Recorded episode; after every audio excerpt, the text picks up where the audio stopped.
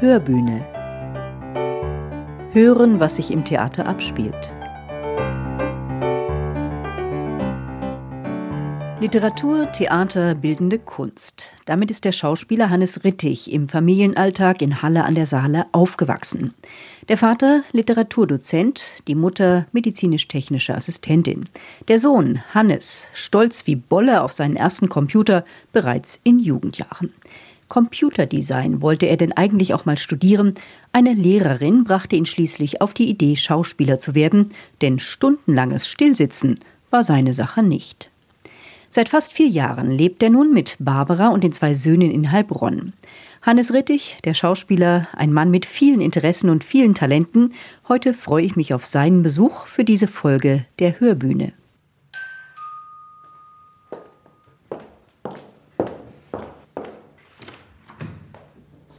Hallo.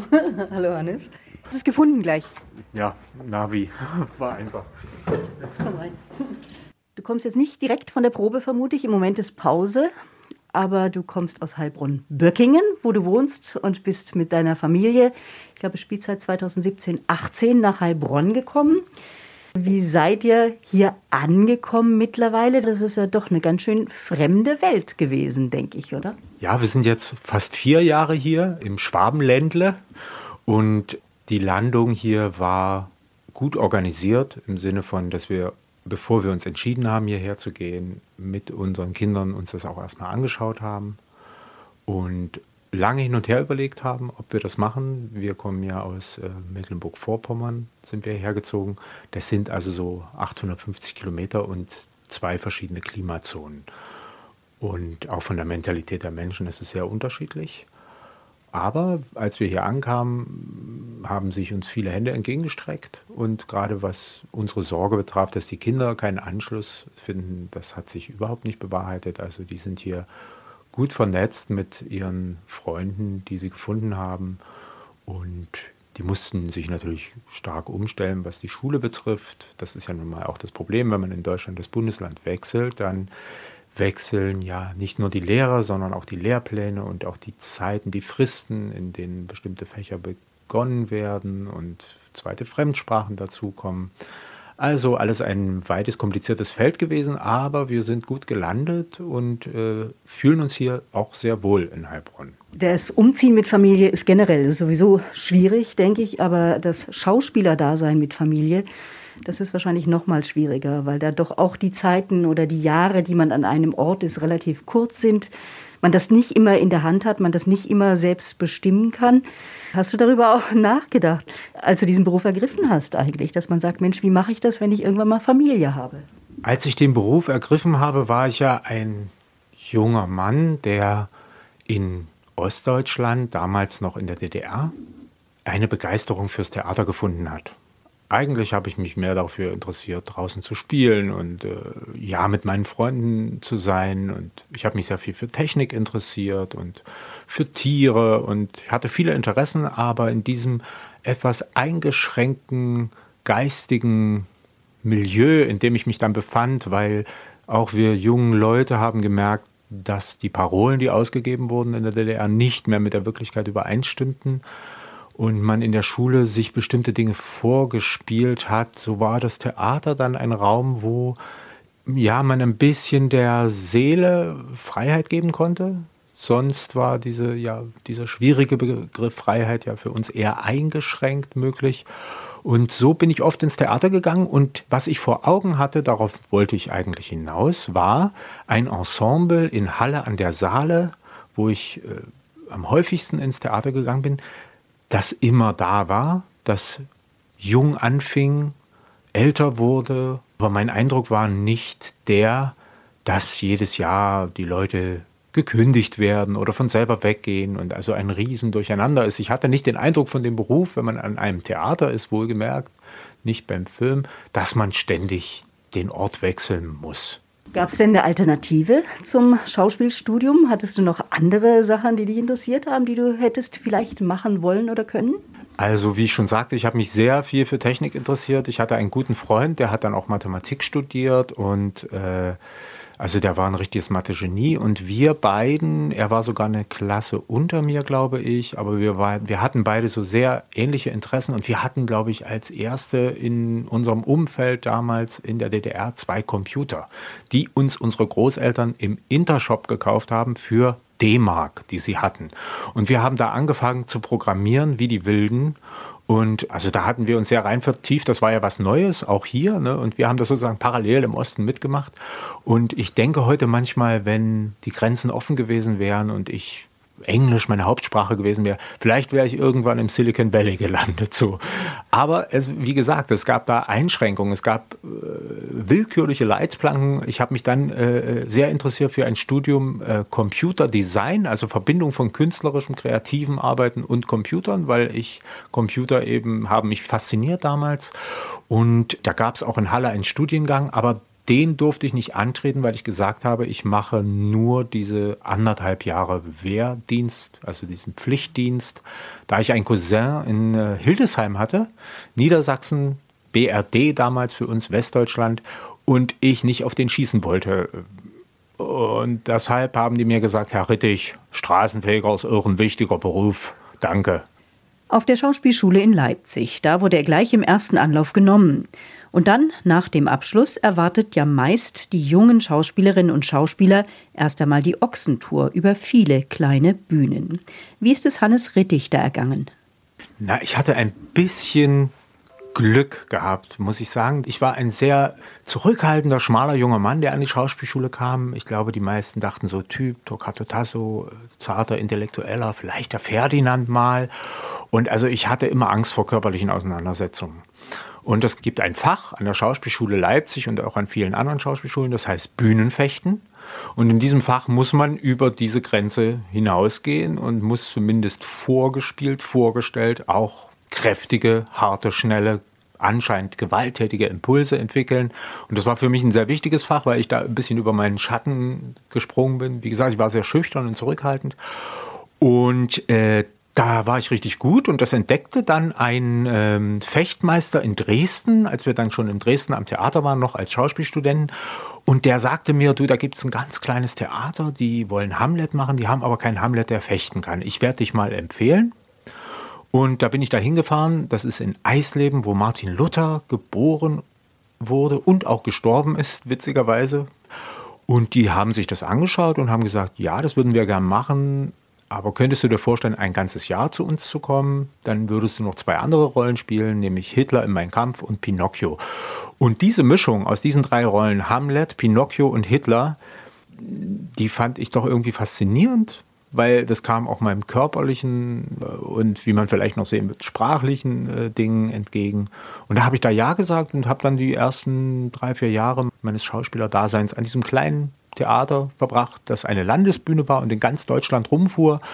Und da war ich dann auch schon im Schwabenländle gewesen. Das ist, glaube ich, für einen jungen Schauspieler auch ganz wichtig, ne? dass er da die Möglichkeit hat, eben sich auch mal auszuprobieren, gerade in, in größeren Rollen. Und ich meine, Hitler, mein Kampf, Pinocchio und Hamlet ist ja nicht schlecht.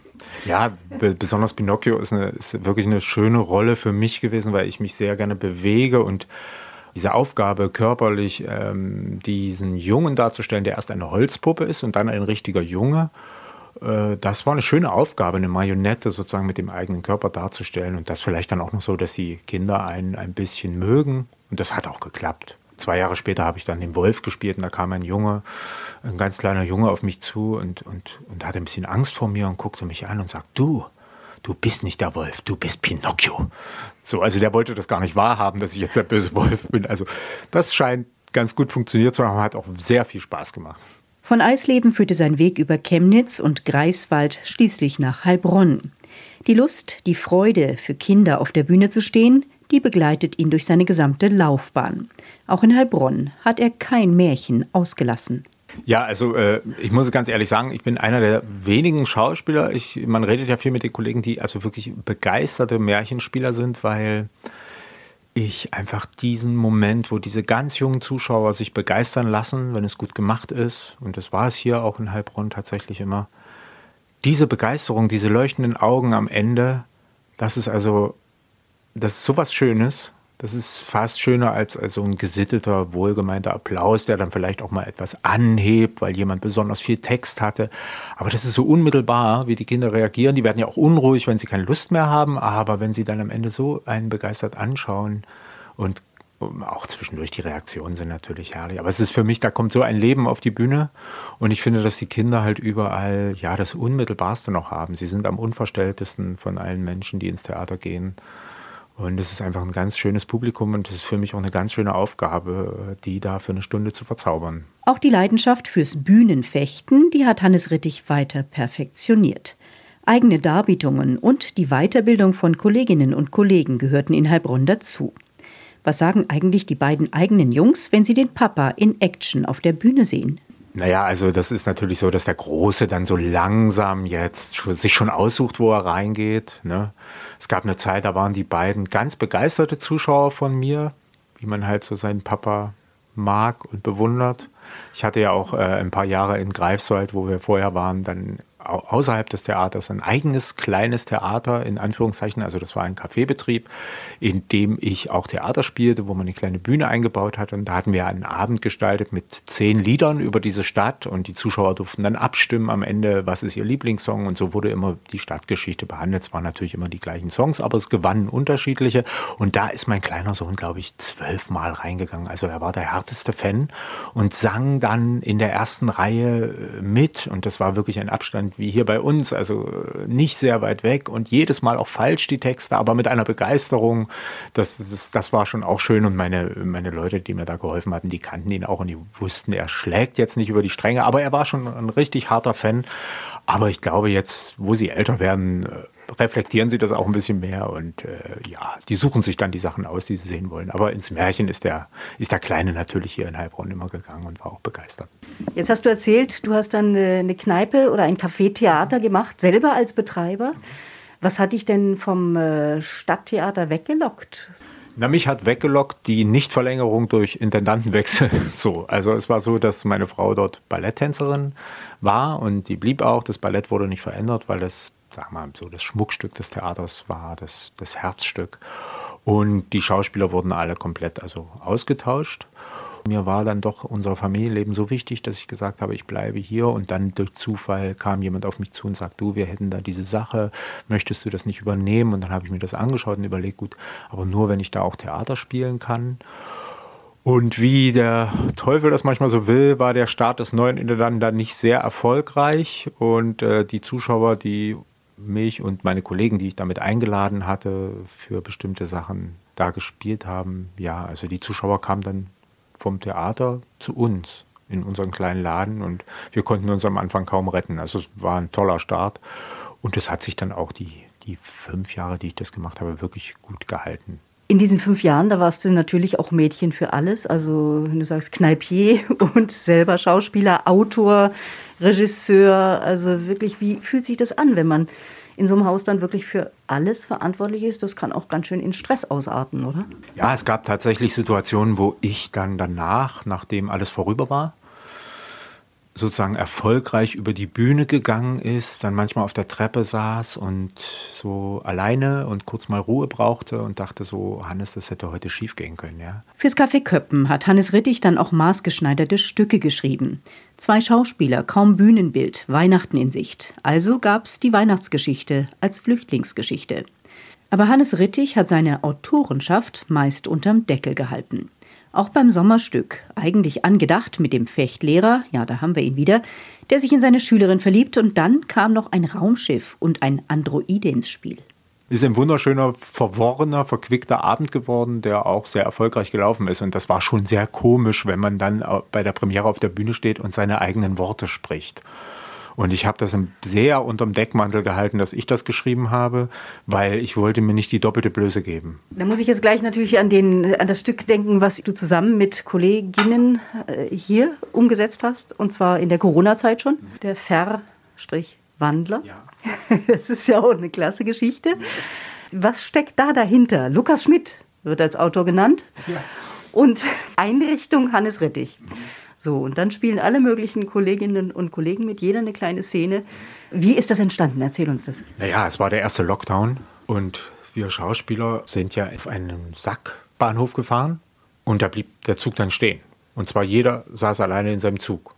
Und ein paar Tage vorher hat man noch zusammen äh, bei Bella Figura auf der Bühne gestritten und die Leute haben gelacht. Und da war dann auf einmal doch so ein Gefühl, wir müssen jetzt was machen. Also bei mir war das. Ich muss mit dieser Situation produktiv umgehen, weil ich sonst hier, na nicht verrückt werde, aber weil ich einfach denke, wir müssen jetzt präsent sein. Und, und dann fing diese Idee an, in mir zu reifen. Und ich dachte, wie kann man jetzt was zusammen machen, wo wirklich jeder zu Hause bleibt? Ich habe das sehr ernst genommen mit dem Virus wenn man sich überlegt, welche Zahlen damals herrschen und jetzt herrschen und was jetzt dann doch alles möglich ist. Man war halt ein bisschen das aufgeschreckte Kaninchen. Das war ja auch richtig so, sonst wäre wahrscheinlich vieles noch viel schlimmer gekommen. Und dann habe ich mir überlegt, ich muss eine Geschichte schaffen, die jeder für sich alleine spielen kann, aber die dann doch zusammenhängt. Und das war dann das Ergebnis. Dass halt ein, eine Figur, die sich verwandelt, durch das Stück geht, aber jeder sitzt halt zu Hause vor seiner Kamera und spielt seinen Part. Die anderen wussten auch nicht, was die anderen machen. Und äh, das haben sich alle daran gehalten, da für sich zu bleiben. Während der Corona-Zeit hat Hannes Rittig auch ein weiteres Talent ausgebaut und das Publikum damit online beglückt. Seine Leidenschaft fürs Dialekte sammeln und sprechen. Es ist einfach ein gutes Mittel für die Bühne und ich mag es auch. Äh, und das äh, sind, glaube ich, so, die ich richtig sicher beherrsche, sind es so fünf, sechs, sieben. Und alles andere muss ich mir auch so ein bisschen aneignen dann. Ne? Also du hast es ja auch für die Bühne dann benutzt und umgesetzt und zum Beispiel anhand einer Szene im Zug, wo der Zug Verspätung hat und dann gibt es da den Schaffner und die Fahrgäste und die sprechen alle andere Sprachen. Könntest du jetzt aus dem Stand mir so eine Szene hier bieten? Also es ist so, dass ich mich erinnert habe, ich glaube, das ist, das ist die Szene gewesen bei einer Weihnachtsmatinee, wo dann plötzlich sich rumsprach, der Hannes ist Dialektspezialist. Und da habe ich auch nichts anderes gemacht, um diese ganzen Figuren auseinanderzuhalten. In einem Zug dachte ich, trifft sich ganz Deutschland. Da kannst du die in den Dialekten sprechen lassen. Und da ich diese Geschichte aber nicht mehr gefunden habe und wir jetzt auch nicht Weihnachten haben, habe ich mich heute Mittag hingesetzt und habe eine kleine andere Geschichte geschrieben. Und die könnte ich dir ja mal zum Besten geben. Bin jetzt echt gespannt. Wo ich so ein paar Dialekte eingebaut habe. Es spielt nicht im Zug, sondern auf einer Raststätte. Als ich auf einer deutschen Raststätte meine Hose verlor. Auf längeren Autofahrten trug ich gerne aus Gründen der Bequemlichkeit eine weite Hose ohne Gurt. So auch an jenem Tage, als ich in größter Not, ich musste einfach dringend auf die Toilette, eine Raststätte erreichte. Ich fuhr so nah wie möglich an die Tankstelle heran und als ich sah, dass sogar der Parkplatz für Behinderte besetzt war, dort stand ein schwarzer Porsche mit einem fetten Münchner M auf der Plakette, hielt ich kurzerhand an einer Zapfsäule, obwohl ich den Tank eher leeren als befüllen wollte. In einem schnellen Spurt versuchte ich das WC zu erreichen. In der einen Hand 70 Cent Kleingeld für das ständige Sanifair-Ärgernis, in der anderen Hand den Autoschlüssel, mit dem ich fahrig versuchte, sozusagen im Sprint hinter mir das Auto mittels der Fernbedienung zu verschließen. Da passierte es. Die zu weite Hose ohne Gurt rutschte bis hinunter zu den Knien und ich stand wie ein hektischer Exhibitionist vor der Tankstelle Wildeshausen Nord. Mensch, mach de Hose ruf, du Krebel! rief mir ein sächsischer Familienvater mutig vom hoch eingezäunten Spielplatz aus zu. Was hupfst du Kasperl hier knockert umeinander? fragte mich ein gewichtiger Herr, während er in den zuvor erwähnten schwarzen Porsche stieg. Ein Berliner Pärchen, es waren zwei Männer, halfen mir mein Kleingeld aufzuheben. Suchst du Bekanntschaft, oder wat? Kick nicht so, hier gibt's nichts zu sehen vor dir. Na, dann mach's mal gut, wa? Guck dir das an, Trude. So weit geht es nicht mal bei uns in Köln, dass sie sich schon auf der Straße am hellerlichten Tage verkuppeln tun. Zu diesem Spruch sah ich die Gesichter schon nicht mehr, da ich langsam wütend versuchte, mich zu bücken, um meine Hose wieder hochzuziehen. Könnt's net geschwind die Hose wieder naufziehen? Ich hab moi Kinder dabei, sagte mir freundlich eine junge Türkin, während mich aus ihrem Zwillingskinderwagen vier völlig gleich aussehend grüne Augen staunend anstarrten. Ein Paar in schwarzem Leder blieb direkt vor mir stehen. Geh, Hase, schau. Jetzt weißt, warum die Piefkes mit ihren Karossen immer so drängeln. Die haben die Hosen so gestrichen voll, dass sie ihnen schon rutschen, bevor sie scheißen. Das war zu viel.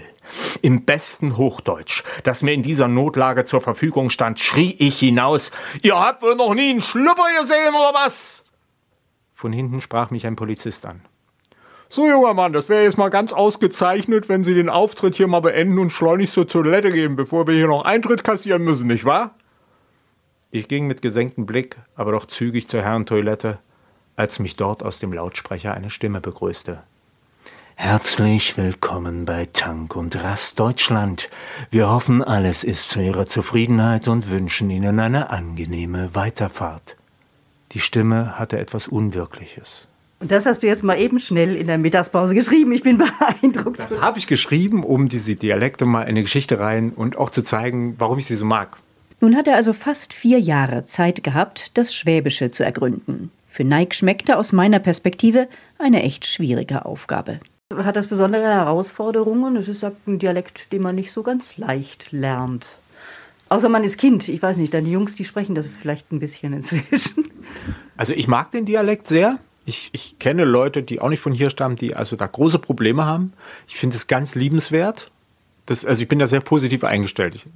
Und ich, äh, ich finde, es erklärt auch so ein bisschen die Mentalität der Leute hier. Denn es ist ja nicht nur der Dialekt, es ist auch die ausführliche Beschreibung jedes Problems bis ins kleinste Detail.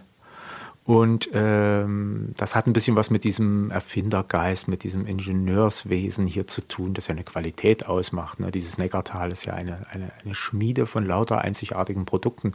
Und, und äh, wenn ich dann manchmal so äh, bei bestimmten Elternversammlungen oder anderen Dingen höre, wie über ein Thema ewig geschwätzt wird, das wird auseinandergenommen ins kleinste Detail, äh, dann verstehe ich, dass auch die Sprache, dass sie dafür, die ist so kleinteilig, dass man am Ende dann im, irgendwo im Schwarzwald eine Kuckucksuhr baut und es wird ein Weltschlager. Ja, so. Da haben die Menschen im Ländler also tatsächlich Eindruck hinterlassen. Noch eine Leidenschaft wollen wir hier kurz ansprechen. Was verbindet Hannes Rittich und Hans Fallada? Den eisernen Gustav hat er ja in Heilbronn eindrucksvoll umgesetzt. Was mir eigentlich bei Hans Fallada so entgegenkommt, ist das, was ich auch bei Ödon von Horvath zum Beispiel sehr schätze. Ich habe das Gefühl, die Menschen, die er auftreten lässt, die Figuren, sind sehr stimmig, weil er sie im Leben gut beobachtet hat. Und es zieht sich über das Aussehen, das er beschreibt, bis eben hin zu ihrer Sprechweise. Und solche Autoren finde ich toll. Im Faller das Stück, da hat er übrigens auch heftigst Berlinert. Aber das war ja quasi ein Heimspiel, da ist er schließlich 1971 geboren. Ich glaube, dass die Stimme und der Dialekt und die Färbung sehr viel über die Menschen verrät und damit auch Menschlichkeit präsentiert. Und deswegen mag ich Dialekte sehr. Ja, man hört das und man hat sofort Bilder im Kopf. Das ist das Tolle. Man hat sofort Menschen, die man sich wirklich plastisch vorstellen kann. Schön. Ja, auch das ist ein Grund, dass dich, glaube ich, das Publikum hier sehr mag und auch sehr vermissen würde. Ich meine, du hast ja auch tolle Rollen gespielt, große Rollen gespielt. Gab es eigentlich eine Lieblingsrolle in Heilbronn? Oh, da triffst du mich jetzt ganz schnell, ganz, ganz. Oh. Naja, ich habe schon sehr gerne den Tiger im Märchen gespielt. Also, weil das war auch eine sehr schöne Arbeit. Das war ähm, ein, ein Regisseur aus dem Rheinland, bei dem habe ich so ein bisschen das gelernt.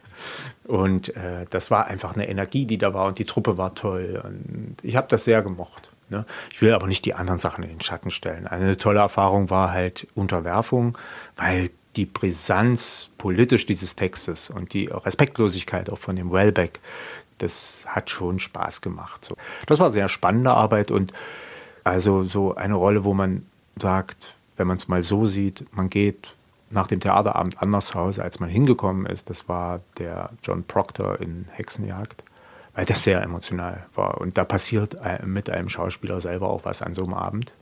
Und äh, das habe ich jetzt in der Corona-Zeit auch oft gedacht. Wir sind es halt auch gewöhnt, uns dann emotional da zu entäußern, weshalb man vielleicht manchen Stress und manches Organisatorische im Leben und diese Samstage, an denen man auch arbeitet und so weiter, gut aushalten kann. Und wenn das jetzt auf einen Knall so wegfällt, diese Möglichkeit, sich zu entäußern, ne, kann ja nicht meine Familie zu Hause da äh, bespaßen. Die sind froh, wenn ich mich mal in die Ecke verziehe und einen Podcast höre. Äh, da, da fehlt was. Und deswegen auch damals, glaube ich, dieser Drang, äh, dieses Verwandler zu schreiben, damit man wieder in diesen merkwürdigen Zustand reinkommt, wo man ja was spielt, aber doch auch von sich was reingibt, was sich auch sonst anstaut vielleicht. Jetzt hast du eigentlich ganz begeistert äh, gesprochen von dieser neuen Heimat hier, in der du jetzt seit vier Jahren lebst, aber wir müssen, du darfst immer Wasser einschenken, das ist alles gut. Das ist doch gut.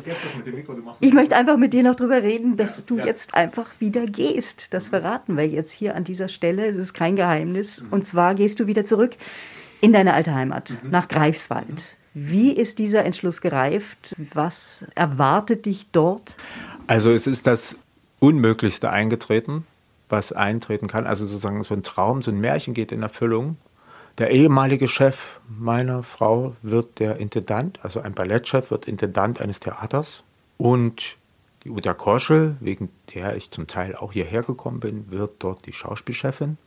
Und man denkt so, wenn man das hört, dass so eine Gelegenheit, mit diesen Leuten zusammenzuarbeiten, also ich schätze auch den Ralf Dörn der der Intendant wird, die kommt nicht so oft.